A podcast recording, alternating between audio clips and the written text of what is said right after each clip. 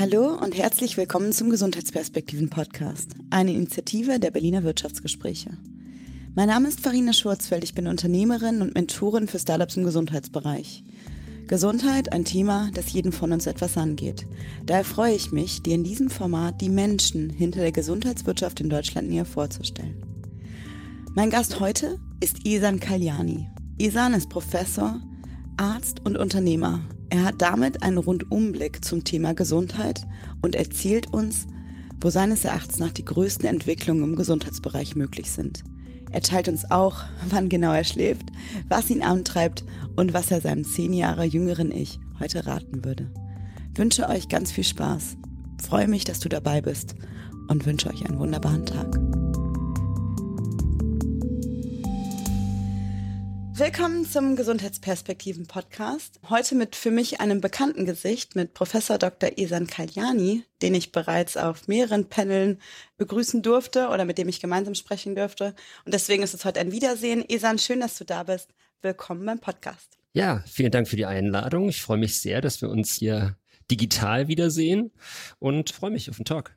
Sehr schön. Ja, genau. Dieses Mal virtuell sozusagen und dafür aber ausgiebiger sozusagen in diesem Format. Und vielleicht fangen wir einfach damit an. Du bist ja, wenn man, wenn man dich so googelt und wenn man so dein LinkedIn-Profil anschaut, der erste Gedanke, der mir kam, war, wow, wann schläft dieser Mann?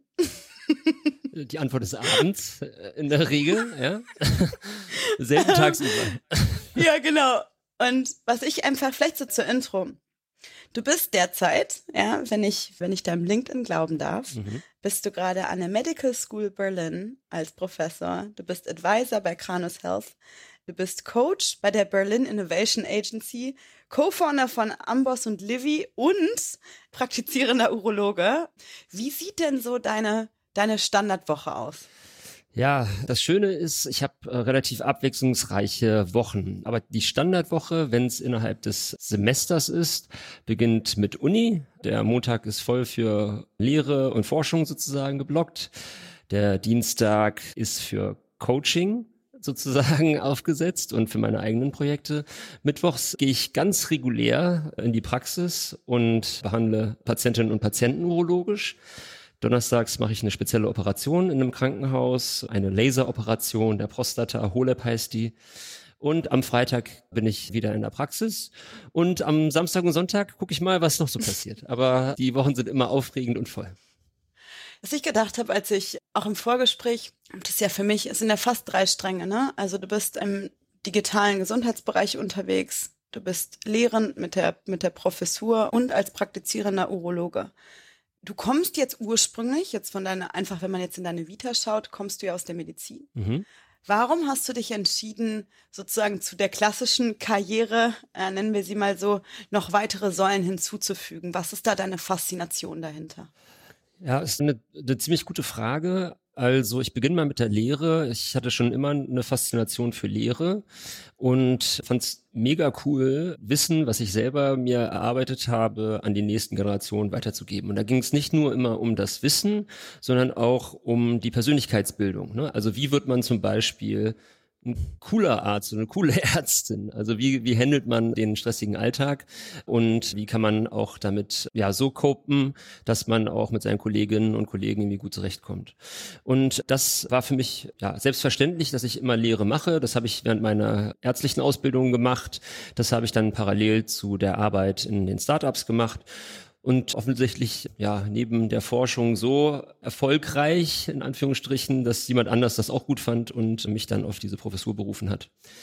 Der zweite Teil ist der Teil Digital Health.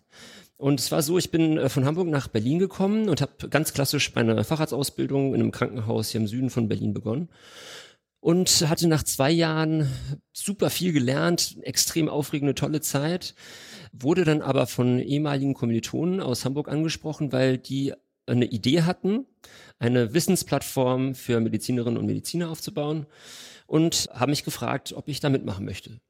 Und dadurch, dass ich sowieso in so einem ja, Plateau war in meiner Lernkurve, war das für mich eine schöne Herausforderung, ja, mich nochmal neu auszuprobieren. Ich bin immer neugierig, wollte immer schon alles erleben, alles ausprobieren, was, was es gibt. Und äh, das war eine schöne Chance. Und damals, 2013, haben wir damit angefangen mit Amboss. da gab es keine Digital Health. Ne? Da gab es quasi, ja, vielleicht mal Online-Lehrbücher oder sowas, aber es gab keine intelligent vernetzten Wissensplattformen, die leitliniengerechtes Wissen am Point of Care delivern. Ja, also so, so solche Sachen gab es nicht, aber wir hatten ein tolles Team und äh, das war extrem faszinierend, mit Menschen, die denselben Drive haben, an einer Sache zu arbeiten, die das Leben von Medizinerinnen und Medizinern nachhaltig verbessert. Mhm. Du hast jetzt ein ganz spannendes Stichwort gesagt. Und zwar hast du davon gesprochen, in, deinem erst, in, deinem, in dem ersten Teil deiner Antwort, dass du die Professur auch deswegen machst, weil es dir wichtig ist, sozusagen, oder weil du für dich reflektiert hast, was macht einen guten Arzt oder eine gute Ärztin eigentlich aus. Mhm. Ne? Und das ist ja immer das Fachliche. Jetzt könnte man mutmaßen, basierend auf deiner Antwort, dass auch diese mentale Komponente sozusagen signifikant ist oder eine gewisse, eine, eine, eine wichtige Rolle spielt. Was ist denn da dein Erfahrungswert neben dem, neben der fachlichen Ausbildung sozusagen? Inwiefern wird man eigentlich darauf vorbereitet, diese Arztrolle zu erfüllen, mit Stress umzugehen, mit Menschen, also auch gewisse Themen, was ich immer denke, ist so gewisse Themen in einer gewissen Distanz zu halten, aber auch nicht in einer zu großen Distanz. Ja. Mhm. Oder sind das die Themen, die du, die du damit verbindest, oder habe ich eine falsche Assoziation in meinem Kopf? Nee, also du hast gar keine falsche Assoziation und das ist auch eine schöne Frage, die du stellst. Ist für mich ist es wichtig, dass man versteht, wie das Gesundheitssystem funktioniert. Und das Gesundheitssystem, wir, wir verkaufen keine Produkte wie in der freien Wirtschaft, sondern es geht immer um, um Menschen. Und für Menschen, die Medizin abschließen, ist es so, die brennen für das, was sie tun. Ne, die sind, kommen hochmotiviert von den Universitäten, von den Hochschulen, äh, wo man Medizin studieren kann und wollen genau das tun, was sie gelernt haben, nämlich Menschen dabei unterstützen, gesund zu bleiben oder gesund zu werden. Das Problem ist leider, dass das Gesundheitssystem auf Basis seiner hierarchischen Struktur, Finanzierungslücken, dass die Stressoren gar nicht in der Medizin entstehen. Klar, gibt's kritische Situationen, aber die lernt man algorithmisch zu bearbeiten. Mit der Erfahrung wird man da besser. Irgendwann nimmt man nichts mehr mit nach Hause. Aber das, was ein häufiges Hindernis ist, warum Ärztinnen und Ärzte zum Beispiel den Job in Krankenhäusern verlassen oder auch die klinische Medizin verlassen, ist die Struktur des Gesundheitssystems.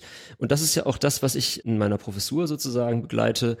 Was sind gesundheitsökonomische Aspekte? Was ist sozusagen gute Kommunikation intersektoral, also zwischen den ambulanten und stationären Sektor, aber auch zwischen Ärztinnen und Ärzten und Patientinnen und Patienten? Um da einfach auch das Umfeld für Ärztinnen und Ärzte zu verbessern, den Job auch langfristig attraktiv zu halten. Mhm. Aber ist das nicht eher was, was du dann auch durch deine, deine Aktivität, äh, nennen wir jetzt mal mhm. ESAN als Unternehmer auch ja. beeinflussen kannst? Oder ist das auch was, was in der, in der Professur selber, was du, wo du zu anregen kannst? Weil ich sehe das jetzt gerade eher der, auf der Unternehmerseite, vielleicht, wie gesagt, vertue mhm. ich mich da. Ich will dir sagen, warum ich so viele unterschiedliche Sachen mache. welchen, welchen Mehrwert das haben könnte. Mhm. Ja, zumindest denke ich, mhm. dass das so ist. Weil es ist, wenn man nur eine Rolle hat im Gesundheitssystem und eine Idee hat, etwas zu verbessern oder anzupassen oder umzuwälzen oder wie man äh, im Unternehmertum immer sagt, zu revolutionieren, dann braucht man immer Partner. Ne? Und die, man kann eigentlich nie was alleine machen. Und manchmal sitzen die Partner in der Praxis, manchmal in Krankenhäusern, manchmal, wo ich auch arbeite, im Bereich von Zertifizierung. Aber alle Bereiche sind miteinander verknüpft. Und was ich festgestellt habe in meiner Karriere ist, dass wenn man unterschiedliche Rollen im Gesundheitssystem ja, belegt, dass man erstens an Glaubwürdigkeit gewinnt gegenüber dem Partner, mit dem man redet, aber auch die Möglichkeit hat, kurzfristig Sachen zu, selbst zu testen. Wenn ich jetzt zum Beispiel, äh, wir hatten vorhin, hast du gesagt, ich bin Advisor bei Kranus, die machen eine App, eine digitale Gesundheitsanwendung gegen erektile Dysfunktion, ne, also quasi Menschen mit Erektionsstörungen. Und das Schöne ist, ich kann das in meine tägliche Arbeit einfließen lassen, Feedback geben und dazu führen, dass das Produkt vielleicht noch besser wird und ja und mehr äh, Patienten zur Verfügung gestellt wird. Mhm. Also dass man halt einfach nicht so viele Mauern hat, nicht so viele Wände hat, die man überwinden mhm. muss, sondern Sachen, die man anstößt, auch selber umsetzen kann ich bin da immer sehr ein großer Freund von. Ja, ich verstehe, was du meinst. Es ist so ein bisschen dieses, ich sag mal, angreifen, angreifen klingt jetzt so von der Konnotation so negativ, ne? Mhm. Aber bauen, sagen wir mal, anbauen, umbauen an verschiedenen Enden, um mhm. ein, sagen wir mal, ganzheitliches System mit einem möglich, möglichst großen Hebel zu verändern. Ich glaube, das ist, glaube mehr oder weniger zusammengefasst, das, was du ja auch gerade sagst. Hast du ne? viel schöner gesagt als ich. Siehst du, du hast einen Satz gebraucht und ich habe irgendwie ewig erzählt. Naja, du hast es, du hast es schön erklärt und ich habe es dann irgendwie ja. kurz und pragmatisch irgendwie zusammengefasst. Aber ich finde den Gedanken sehr spannend, weil er für mich immer diesen, einer meiner Lieblingsbegrifflichkeiten, einfach weil ich den, weil ich die die Bedeutung dahinter sehr mag, ist dieser Ökosystemgedanke. Mhm. Ja, also das Gesundheitssystem als, nennen wir es mal, Ökosystem. Mhm. Und ein Ökosystem hat ja verschiedene Level oder verschiedene Layer mhm. und Hierarchien, aber auch verschiedene Komponenten, die ein Ökosystem funktional machen. Und deswegen finde ich es, finde ich dich als, als Mensch und als Unternehmer, Professor und Arzt so spannend, weil du gefühlt in diesem Ökosystem auf drei verschiedenen Planeten wohnst, ja. Mhm. und die, und die fühlen sich alle sehr unterschiedlich an, die sehen sehr anders aus, da ist die Sprache sehr anders, da sind die Menschen sehr anders, die mhm. auf diesem Planeten leben, da ist das Klima vielleicht anders, ja. Mhm. Das ist eine schöne Metapher. Und ja. Und manchmal fröstelt es ein. Genau, manchmal fröstelt. Und der eine Planet ist vielleicht auch, sieht vielleicht, wie gesagt. Auf ähm, dem von, anderen kommt man ins Schwitzen. Ja.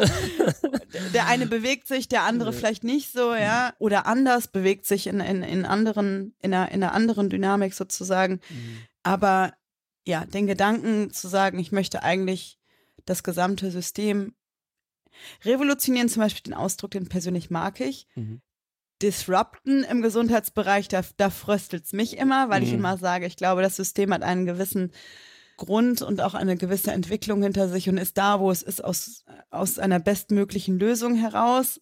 Das heißt, man disruptet es nicht, sondern man macht es irgendwie effizienter. Ich weiß nicht, wie deine Sicht darauf ist.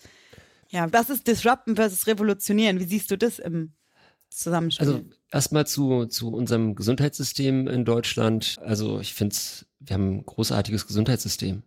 Das ist aber auch ein Problem, weil Innovation in einem System, wo man fast alles jederzeit kriegt oder mit einer gewissen Wartezeit kriegt, da können Innovationen manchmal schwer einfließen, weil es halt einfach überall alles in einer sehr guten Versorgungsdichte gibt.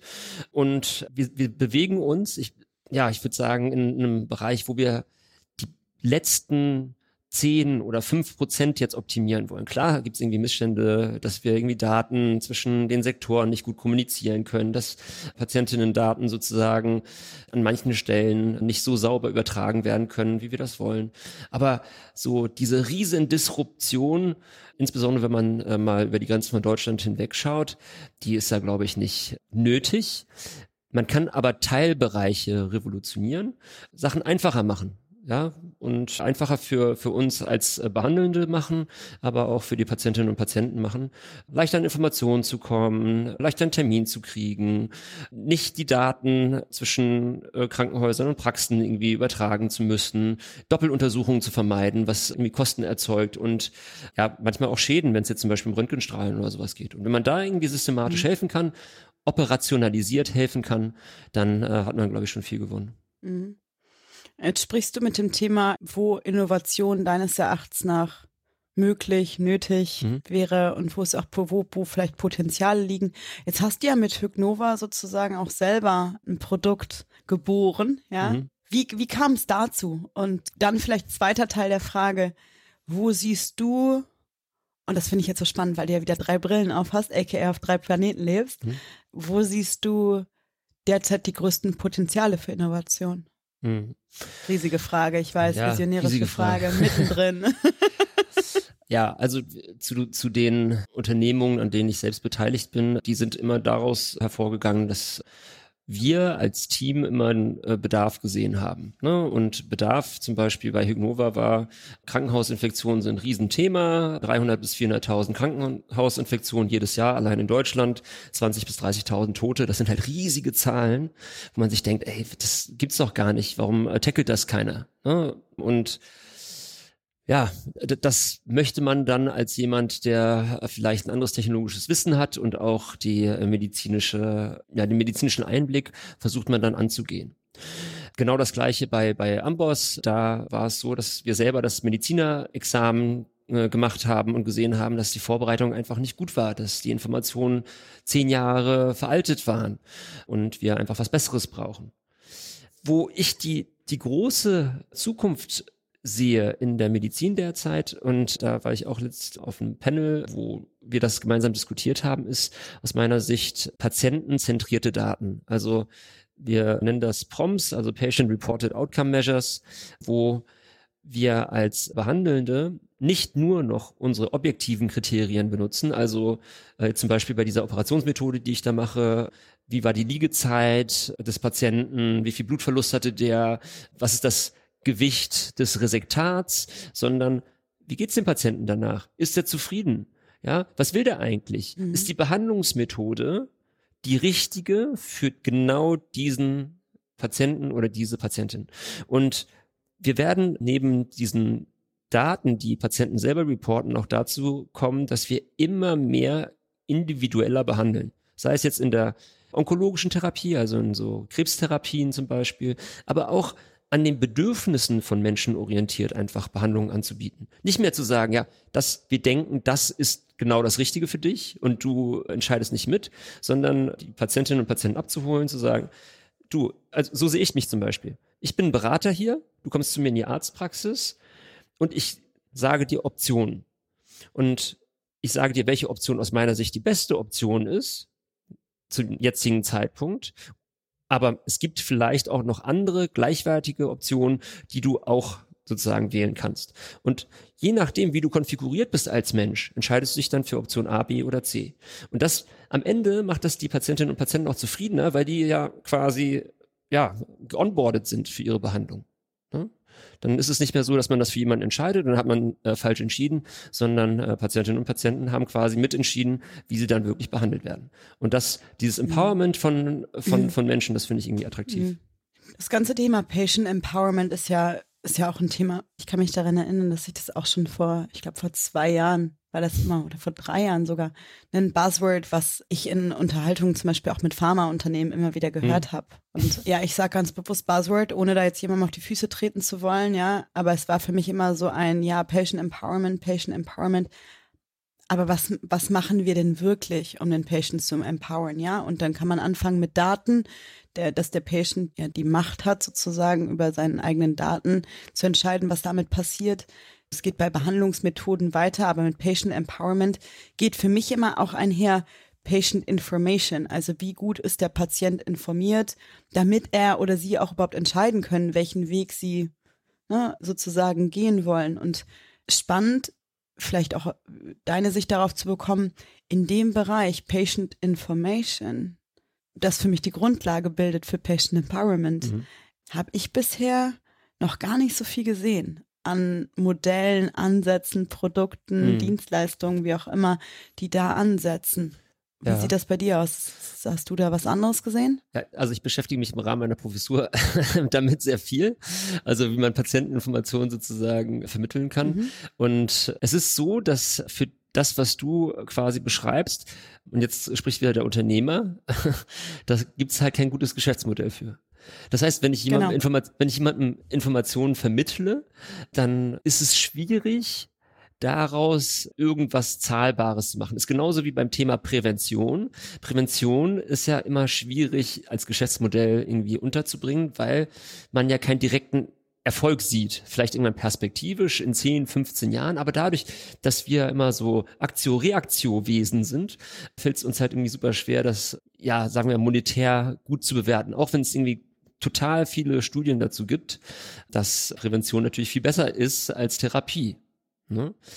Und was, was ich zum Beispiel jetzt sehe oder womit ich mich, mich äh, beschäftige, ist mit der Automatisierung der ärztlichen Visite. Es gibt ja jetzt in, in den letzten Jahren viele ja, Videosprechstundenanbieter. Ne, das wirst du verfolgt haben. Da tut sich viel und auch durch die Pandemie hat sich das natürlich, ja, hat das Ganze einen riesen Boost gekriegt. Aber am Ende ist es so, dass es ein analoges Modell ist, was in digital gegossen ist. Das heißt, am Ende der Videosprechstunde sitzen sich immer noch zwei Menschen gegenüber, die vielleicht in 60, 70 Prozent der Fälle das Gleiche diskutieren im Laufe des Tages. Ne, das heißt, ich frage mal, ja, wie ist die Anamnese, was ist das, äh, sind Sie voroperiert und so weiter und so fort. Und äh, womit ich mich zum Beispiel jetzt beschäftige, ist, dass wir durch kleine Videosnippets vieles an dem ärztlichen Gespräch schon vorwegnehmen. Also wir haben so einen Entscheidungsstammbaum, wo Video, kleine Kurzvideos eingebaut sind, wo der Patient oder die Patientin bereits schon vor dem Arzt oder Ärztenkontakt dann Informationen hat und vielleicht schon früher abspringt und sagt, ach, mehr brauche ich gar nicht, das wollte ich eigentlich wissen, das war's schon. Oder aber wenn dann der Arztkontakt wirklich zustande kommt, dass die Patientinnen und Patienten schon ganz anders qualifiziert sind und dass man einfach mhm. dann viel mehr mhm. Zeit hat, ins mhm. Detail zu gehen, weil mhm. das ist, du weißt vielleicht auch, dass der normale ärztliche Kontakt in der Arztpraxis Praxis ungefähr sechs sieb, Minuten? sieben Minuten, sechs Minuten ist. Ja? Das ja. Ist, ist gar ja. nichts. Das Reinkommen, einmal kurz ja. Hallo sagen und wir rausgehen, sind sechs Minuten vorbei. Ne? Und um da diese Zeit so gut wie möglich zu nutzen, da wäre das halt ein guter Vorschritt. Das ist quasi dieser mhm. Anamnesebogen in etwas besser. Mhm. Ne? Plus, dass man mhm. dabei halt auch die Daten systematisch erhebt und dann, wie gesagt, diese Vollqualifikation besser durchführen kann. Aber das ist etwas, was man im Rahmen von von der Universität, ja, im Rahmen von Forschung gut machen kann. Daraus dann Geschäftsmodell zu bauen. Da, ja. äh, da denke ich die letzten drei, vier Jahre drüber nach und äh, bin wie du siehst, noch nicht zu einem guten Ergebnis gekommen, wo ich sagen würde, ja, ja. da fühle ich mich wohl, auf geht's. Ja, weißt du was, das finde ich so interessant, weil ich komme jetzt ja nicht wie du aus dem, aus dem medizinischen Bereich, sondern eher aus dem unternehmerischen, ne? Und ich muss ehrlicherweise sagen, ich bin jetzt ja selber diese letzten sechs Jahre im digitalen Gesundheitsbereich unterwegs und das Thema Geschäftsmodell ist immer wieder ein Thema. Mhm. Bei vielen Ansätzen, wo ich denke, sie wären eigentlich sinnvoll oder sie sind mhm. sinnvoll. Total. Gleichzeitig, und das ist jetzt, ist gar nicht unbedingt Naivität, sondern eher so der Glaube daran, dass ich ein, oder nee, nicht der Glaube, die Erfahrung, dass dass ich es schon gesehen habe und selber erlebt habe, dass sich Geschäftsmodelle finden, wenn man erstmal ein Problem löst. Also, mhm. dass irgendwo da, wo ein Problem ist und eine Lösung geboten werden kann, die das mhm. Problem ja in einer gewissen, in einer gewissen Qualität lösen kann, dass da irgendwo versteckt und vielleicht auch unter, unter drei Decken so ungefähr ein Geschäftsmodell sitzt. Und in dem Fall übrigens, ich glaube, vielleicht auch dein Erfahrungswert aus dem Unternehmerischen bisher, dass das eben was ist, was man politisch spielen müsste, mhm. ja, wo es ein strukturelles Problem, Problem oder eine Lösung dann nur geben kann, indem ja, es eine Abrechnungsgrundlage gibt, die, weil so ein Modell wird nicht vom Patienten getragen, so mhm. ein Pat Modell wird nicht vom Arzt getragen oder der Klinik. Das heißt, du musst irgendwie in die Grundversorgung rein, ja, und das funktioniert eben nicht über, ja gut, es gibt Vertragsmodalitäten, die das gegebenenfalls regeln könnten, aber ja, also meine Erfahrung da ist, vielleicht das einmal zu teilen, auch aus der Selfie-Zeit, war da so viel Furore zu machen und zu zeigen, hier gibt es ein Problem, wir können dieses Problem lösen, aber so in, mit den jetzigen Bedingungen ist es für uns langfristig nicht lösbar. Das heißt, wir, wir mhm. machen immer wieder auf dieses Problem aufmerksam und machen es sichtbar und sind dabei auch sehr laut. Nicht provokant, aber laut. Mhm. Und so hat sich ja dann vielleicht auch politisch gesehen jetzt ein bisschen was getan. Aber ja, I see a point, dass das auf jeden Fall nicht was ist, wo man sagt, da liegt das Geschäftsmodell offenkundig auf der Straße. Mhm. So. Ja, ich werde bei dem Thema immer so ein bisschen pathetisch. Ne? Ich sage dann immer, ja, wir als Gesellschaft entscheiden, mhm. welche Form von Gesundheit wir finanziell unterstützen wollen. Ne, das heißt, mhm. im Moment äh, bezahlen wir halt die Apparate-Medizin, also die apparative Medizin, ja. insbesondere in, der, in den letzten Wochen der mhm. Lebenszeit äh, von Menschen. Mhm. Und die sprechende Medizin, deswegen gibt's halt auch, ist ja nicht so, dass Ärzte und Ärzte keine Lust hätten, mit Patientinnen und Patienten zu reden. Ne? Es ist halt mhm. einfach so, dass es nicht adäquat vergütet wird. Mhm. Ja, du kriegst für eine 30-minütige Anamnese, das ist sozusagen der medizinische Auftrag, mhm. dass man 30 Minuten Anamnese machen muss, kriegst du irgendwie 6, 7 Euro. Ja, und das ist einfach nicht kostendeckend. Ne? Und deswegen, solange wir als Gesellschaft nicht entscheiden, dass wir unseren Fokus mehr Richtung digital, vor ambulant zum Beispiel setzen, was wir jetzt ein bisschen tun, was ich natürlich auch gut finde, oder ganz auf Prävention oder viel mehr auf Prävention setzen, dann wird sich auch erstmal nichts ändern. Es ist halt einfach, zum Beispiel, wenn, wenn ich jetzt jemanden in der Praxis advise, das Rauchen sozusagen besser zu lassen, das kostet gar nichts, ja, also quasi nichts. Aber dann später eine äh, Lungenkrebs-OP mit äh, Chemotherapie und so weiter. Das ist natürlich eine Katastrophe, unabhängig von den ganzen indirekten Kosten und den intangiblen Kosten, die dabei entstehen. Ne? Mhm. Diese, diese Diskussion zu eine gesellschaftliche Bewegung hin zur Prävention. Ne? Ist auch mhm. was, würde ich sagen, diese Diskussion führen wir nicht seit 2022, auch nicht seit 2021, mhm.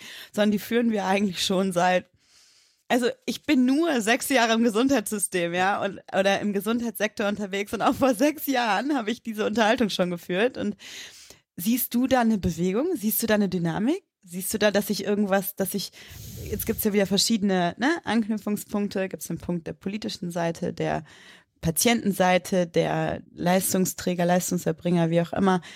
Tut sich da was? Also ich würde ich sagen, ich, ich, würde sagen, ich würde, ja, ist doch gut. Ich würde sagen, dass wir da ein bisschen äh, in so eine Art Zweiklassengesellschaft laufen. Das darf man immer nicht so laut sagen, aber Prävention ist immer eher im privaten Bereich angesiedelt worden, in diesem Gesundheitssystem, in dem wir jetzt quasi sind. Also du bist selber verantwortlich, ob du krank wirst oder nicht. Das ist quasi deine eigene Aufgabe. Und da kannst du halt jetzt sagen, ob quasi die finanziellen Mittel, die man zur Verfügung hat, ob die eher förderlich sind, präventiv Krankheiten zu vermeiden oder nicht. Ne, das heißt, was, was wir auf jeden Fall machen müssen, ist in der, für alle Menschen aufzuklären, Informationen zu liefern, frühzeitig, wie kann man gesund bleiben, wie kann man ja vermeiden, dass man irgendwie in eine Situation kommt, wo man auf andere Menschen im Gesundheitssektor angewiesen ist, angewiesen sein, dabei nicht im Sinne von der Nachteiligkeit, sondern dass man einfach das selbst in der Hand hat. Und dafür muss es aber die entsprechende finanzielle Ausstattung im Bereich der ja, Weiterbildung für Menschen geben. Ich denke, dass viele Dinge durch angemessene Aufklärung gelöst werden können und dass man die Leute dann selbst befähigt, gute Entscheidungen zu treffen. Aber es braucht auch bei manchen Sachen ja Eingriffe, wo man die Menschen auch zu seinem Glück zwingt. Was denkst du denn, wer im Gesundheitssystem diese aufklärende Rolle übernehmen sollte? Evil Farina, genau. ja. wer, wer, soll die Aufgabe übernehmen? Du, das ist, ich, ich kann es dir sagen, ich habe ja eine Professur für Digital Health Management, ja. Und ich sehe, es gibt jetzt immer mehr Stakeholder, immer mehr Anspruchsgruppen, Akteure, die den Kontakt zueinander verlieren. Das heißt, die können nicht mehr miteinander reden, ja, weil sie nicht mehr verstehen, was der andere oder die andere macht. Ja, dass man, man wird zu Expertinnen und Experten und die IT weiß nicht, was der Arzt oder die Ärztin macht. Ja? Und da braucht man, glaube ich, ein neues Berufsfeld. Und das können zum Beispiel Digital Health Manager sein, die im professionellen Raum Übersetzer sind, vermitteln und so wieder Brücken bauen. Und sowas ähnliches wird's über kurz oder lang auch im Bereich der Versorgung von Patientinnen und Patienten geben, weil, sagen wir mal, wir haben jetzt die besten digitalen Tools. Ja? Mhm. Und wer ist so krank? Was, was sind so die Leute, die Ärztin und Arztkontakt haben? Wie alt sind die? nice. Jetzt äh, spielst du die Fragen zurück an mich. Und ich nee. sage über 65. Aus, ausgezeichnet. Du hast nämlich recht. Ja? Das heißt, die haben dann Probleme, digitale Tools zu nutzen. Ja, und wie, wie soll ein, ein Mensch, der zum Beispiel nicht mehr die Fingerfertigkeit hat, nicht ja. mehr die, die Sicht hat, nicht mehr das äh, Gehör ja. hat, wie soll jemand dann so eine App benutzen? Ja, und der aber am, am meisten oder die am meisten davon profitieren würde. Und da müssen wir natürlich dann auch Menschen haben, genauso wie wir ja. im Bereich Physiotherapie Unterstützung haben, die dann sagen, weißt du was, komm, jetzt, das mhm. verordne ich dir mit, genauso wie der Sozialdienst, was auch immer, dass du da ja. begleitet wirst. Und genau ja. diese Menschen können diese Rolle übernehmen. Das ist jetzt aber mm. von mir, ja, jetzt mm. eine eigene mm, Idee. Bin ich, ja, Jetzt würde ich ja gerne einen Kontrast aufmachen, kann ich aber ja. nicht, weil würde ich dir komplett zustimmen. Äh, dieser, sagen wir mal, ich nenne das einfach mal Gesundheitslotse, wie auch Companion, wenn man es auf Englisch betiteln würde, ich glaube komplett an integrierte Versorgung. Ich glaube mhm. nicht, dass digitale Modelle die Lösung und das Nonplusultra sind, sondern ich glaube, dass es eben diese Blended-Ansätze sind und die Integration, die die gesamte Patientenreise, Patient Journey nennt man es ja immer auf Englisch, begleiten. Ja, und da könntest du im Endeffekt, wenn ich da mal die Augen zumache und sage, wie sieht die optimale Patient Journey aus, von online, offline, von Informationsstand, Entscheidungsbefugnisse, Entscheidungsmöglichkeiten mhm. auch, ja. Also diese Individualisierungskomponente, dass man einfach sagt, für die 70-jährige Patientin mit der und der Diagnose passt das. Mhm. Für die 35, 40, 20-jährige Patientin passt das. Und ich glaube, da kannst du sehr unterschiedliche Lösungsansätze bauen und eben nicht ein One Size Fits All. Mhm. Aber das ist für mich halt wieder, jetzt kommen wir zurück zu dem Punkt von Ökosystem. In dem Ökosystem leben verschiedene Wesen, ja, und diese Wesen brauchen eine unterschiedliche, brauchen unterschiedliche Dinge, produzieren unterschiedliche Dinge, und das macht das Ganze aber wiederum auch so komplex, weil wer ist derjenige, der das Ökosystem orchestriert oder baut oder das ist das, was ich so die letzten Jahre gesehen habe, wo ich so gesagt habe, es gibt verschiedene Ansätze von großen digitalen Konzernen, ja, von Ärzteverbänden, von Kassenverbänden, von Klinikverbunden, mhm. die alle versuchen irgendwie dieses System vielleicht auch also ich glaube auch oft mit einer ganz liebevollen Intention eigentlich am Patienten mhm. zu verbessern, mhm. Um das einfach mal positiv zu sagen, aber eben in ihrem Silo bleiben. Ja, ja und irgendwie nicht aus ihrer Silo-Denke rauskommen. Ja, und ich bin einfach sehr gespannt. Das ist eher eine Neugierde, glaube ich. Ich weiß nicht, wie du das siehst. Deswegen ist für mich so dieses, wie entwickeln sich die nächsten Jahre? Ich finde Corona da ein sehr spannender Aspekt, glaube ich, ja nochmal vieles sichtbar gemacht hat. Mhm. Aber wir sind da, glaube ich, in einer interessanten Dynamik. Ja. Absolut. Nee, aber man darf nicht vergessen, dass in den einzelnen Silos auch Menschen sitzen, die einfach komplett unterschiedliche Bildungswege hinter sich gebracht haben und einfach und Realitäten. Und Realitäten, ja. Also die Krankenhausrealität ist eine ganz andere als in der Niederlassung und das ist auch eine ganz andere als irgendwo in, in einem Gesundheitsstartup, ja. Also. Ja, Menschen tragen die keine weißen Turnschuhe. Also ich kann dir sagen, dass so im OP-Saal, da geht's anders zu. Da wird jetzt nicht quasi so sehr auf die Bedürfnisse eingegangen eingegangen, wie man das jetzt vielleicht in einem Gesundheitsstarter macht. Aber deswegen sage ich es nochmal, wir brauchen da Übersetzer zwischen den einzelnen Silos, dass man lernt auch gleichartig zu kommunizieren. Ne? Und das klingt jetzt so einfach, aber wenn, wenn man wirklich für jeden Beteiligten an einer Lösung einen Mehrwert bietet, also der Mensch fragt immer, what is in it for me? Ja, dann, dann kann man, äh, glaube ich, auch nachhaltig was umwälzen. Ne? Weil man muss einfach auch wirklich, das, was ihr gemacht habt, ja, dass ihr immer gesagt habt, mit dem Finger auf das zeigen, was nicht gut funktioniert und sagen, ey, damit, mit dieser Lösung funktioniert es für alle besser. Ja, für alle Beteiligten, für die Krankenversicherer und so weiter und so fort, ja. Dann kann man auch die Leute abholen und onboarden für, ja, so ein, so eine Reise, die man dann gemeinsam beginnt. Genau, das Interessante dabei ist nur, dass es gibt immer eine feine Linie zwischen, schaut mal, da ist ein Problem mhm. und der persönlichen Identifikation damit, dass, guck mal, ihr macht das falsch. ja, ja. Und ich glaube, das ist halt sehr, sehr, sehr elementar. Ja. ja, das kann ich, also das, das betone ich jetzt ganz bewusst so, auch weil ich die Erfahrung gemacht habe, es selber nicht differenzieren zu können. Ja. Und die Reaktion, wenn ich dir jetzt sage, Esan, du machst das falsch, ja ja, ist dann erstmal ein, warte mal. Sag, da will ich jetzt so eine Geste du machen. hast recht. Voll klar. genau. Also gut, gut, dass du, recht. gut, gut, dass du gekommen bist und mir das jetzt nach 38 Jahren sagst. Genau. Wunderbar. Muss ich auf Danke. den Podcast heute warten. Ja. Genau. Na, es macht halt immer eine Abwehrreaktion, ne? Und die ja, ist halt erstmal erstmal menschlich und ein, sagen wir mal, ein Versorgungsdefizit im System unter dem der Patient leidet sozusagen. Wie gesagt, daran sind meistens Leute geknüpft, die versuchen, dieses Problem zu lösen. Mhm. Also aus welchen Gründen auch immer das nicht möglich ist. Mhm. Aber dieses Fingerpointen auf, okay, hier läuft was falsch, ja. triggert auch teilweise Dinge. Absolut. Und dann ist immer die Frage, wer macht das Fingerpointing? Und das meinte ich vorhin, ne? Wenn du eine Rolle hast, in der du sozusagen selbst in der Position warst, bist, dann macht es für die, die dann gepointet werden, ja, die dann sozusagen adressiert werden, dann macht es bisschen leichter, den, den Schmerz nachzuvollziehen. Ne? Und ja, äh, am Ende muss man aber tatsächlich auch auf Missstände hinweisen, immer offen kommunizieren und nicht hinterm Berg halten, weil wenn wir überall versuchen, jeden irgendwie zu schützen, zu schonen und jetzt keinen Staub aufzuwirbeln, dann kommen wir auch nicht voran. Also es ist, wie du, wie du sagst, es ist eine feine Linie und, und ich glaube, manchmal überschreitet man sie, ohne sie zu überschreiten zu wollen und manchmal ist man halt zu konservativ. Aber das ist so, also man kann nicht alles richtig machen. Ja. ja.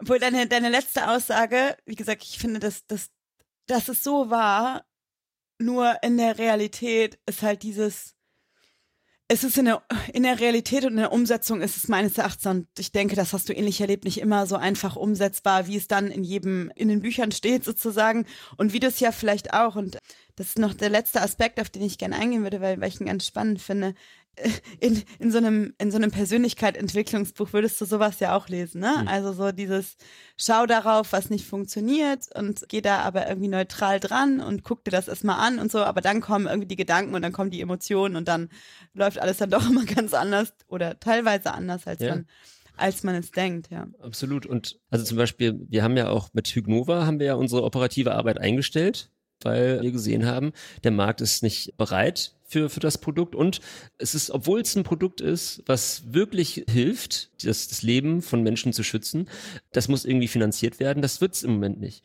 Und äh, man, man lernt am, am Markt. Ja, das ist, der, der Markt ist halt auch äh, brutal. Ja, da sagt dir dann halt so, ja, das ist, das ist die tollste Idee der Welt. Ja, wir finden das super. Du kriegst auch einen Preis und alle klatschen, wenn du es selber machst. Aber am Ende, wenn, wenn keiner dafür regelmäßig irgendwie das Portemonnaie öffnet, dann setzt es halt, sich halt nicht durch. Ja, Reality Check. Und, ja, das ist ein Reality Check. Ja. Und manche Sachen funktionieren. Und das muss man aber auch sagen. Und das ist auch das, was ich meinen Studierenden immer sage. Du, das ist, ist okay, wenn, wenn du was falsch machst, wenn du scheiterst, wenn das das, äh, bildet deine Persönlichkeit und das hilft dir beim nächsten Mal dann vielleicht denselben Fehler irgendwie nicht zu machen oder langfristiger oder anders zu planen. Ja? Man kann eigentlich jeder Situation was Gutes abgewinnen. Ja. Finde ich ganz spannend, dass du jetzt am, am Ende dieses Hygnova-Beispiel nochmal anbringst, weil ich habe tatsächlich gerade einen Artikel auch geschrieben über das Thema Fail Forward. Ähm, so ein bisschen so dieses, ich muss naja, nur wo was nicht funktioniert, ist, ist meistens auch nicht nur, aber da, wo was nicht funktioniert, ist oft die größte Lernkurve. Das mhm. ist, das ist de facto so. Und gerade im Gründen und unternehmerischen Kontext, jeder holt sich eine Beule, nur keiner redet drüber, mhm. weil das ist nicht das, was halt irgendwie in der Zeitung steht, so ungefähr, mhm. oder auf den Gründungsportalen und. Hat kein Fame. Gerade im, genau, kein Fame, sonst ja. ist Fail, so mhm. Fail versus Fame, ja. Mhm. Also was ist irgendwie, gerade gerade auch irgendwie Deutschland übrigens. Ich, ich habe das in anderen Ländern ein bisschen anders erlebt, mhm. dass man ein bisschen offener damit umgeht. Aber wo du das jetzt nochmal sagst, vielleicht eine, eine abschließende Frage habe ich noch. Ja. Wenn du den 28 Jahre alten Esan treffen würdest, mhm, ja. was würdest du dem mit auf den Weg geben für die letzten, also genau, was würdest du dem mit auf den Weg geben? Punkt. was wolltest du sagen mit für die letzten, für, für die, die letzten? genau. Für seine letzten Jahre, nein. Hoffentlich nicht, nein. Ich wollte sagen, für die nächsten zehn Jahre, weil es ja, ja zehn Jahre her ist. Ähm. Ja.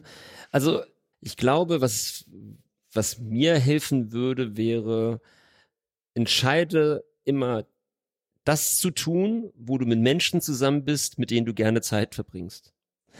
Das heißt, tun nichts wegen Geld, Status oder irgendwie, was weiß ich, was man noch irgendwie an Motivatoren haben könnte, sondern macht es, damit du mit den Menschen, die, die du magst, die du schätzt oder die Art von Menschen, mit denen du gern sozusagen zusammen bist, dass du mit denen mehr Zeit verbringen kannst. Weil dann, weißt du, wenn, wenn wir jetzt zum Beispiel den Podcast haben, ich verbringe hier jetzt gern Zeit, ja, ich kann, kann hier jetzt noch vier Stunden weiter reden, finde ich super, ja.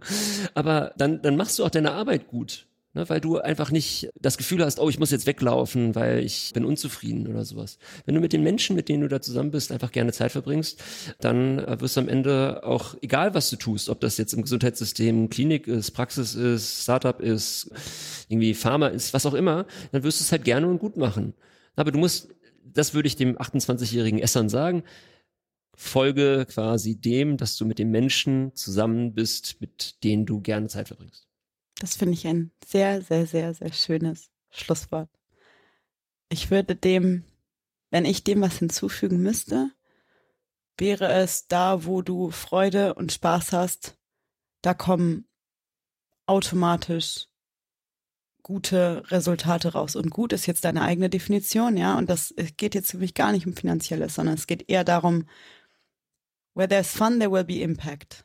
Mhm. Und was auch immer der bedeutet, und manchmal ist es das Learning vielleicht auch, ja, dann einfach zu sagen, hey, das eine Projekt hat jetzt nicht so funktioniert, aber dann ist das der Stepstone fürs nächste und das weiß man in dem Moment gar nicht. Deswegen kann ich das Kompliment nur zurückgeben und sagen, ich hatte eine sehr schöne Zeit und es waren jetzt schöne 40 Minuten. Und danke dir für das Wertvollste, was man hat, nämlich das, das ist ja seine Zeit. Vielen lieben Dank. Ja, nicht zu danken. Hat extrem viel Spaß gemacht und gerne wieder, wenn man das so sagt. genau, Re-Invite folgt. Super. Dankeschön. Bitte. Das war der Podcast Gesundheitsperspektiven mit Professor Dr. Isan Kaljani. Ich hoffe, ihr hattet eine gute Zeit, habt freudig zugehört und spannende Einblicke mitgenommen. Falls ihr noch Feedback habt, meldet euch gerne via der einschlägigen Kanäle. Die Infos dazu in den Show Notes. Dieser Podcast wäre nicht möglich ohne unsere Unterstützer Pfizer Deutschland, das Krankenhaus Waldfriede und weitere Akteure aus der Gesundheitswirtschaft. Ich würde mich sehr freuen, wenn du den Podcast abonnierst, empfiehlst und mir gegebenenfalls sogar eine positive Bewertung bei iTunes hinterlässt. Danke für deine Neugierde und bis zum nächsten Mal.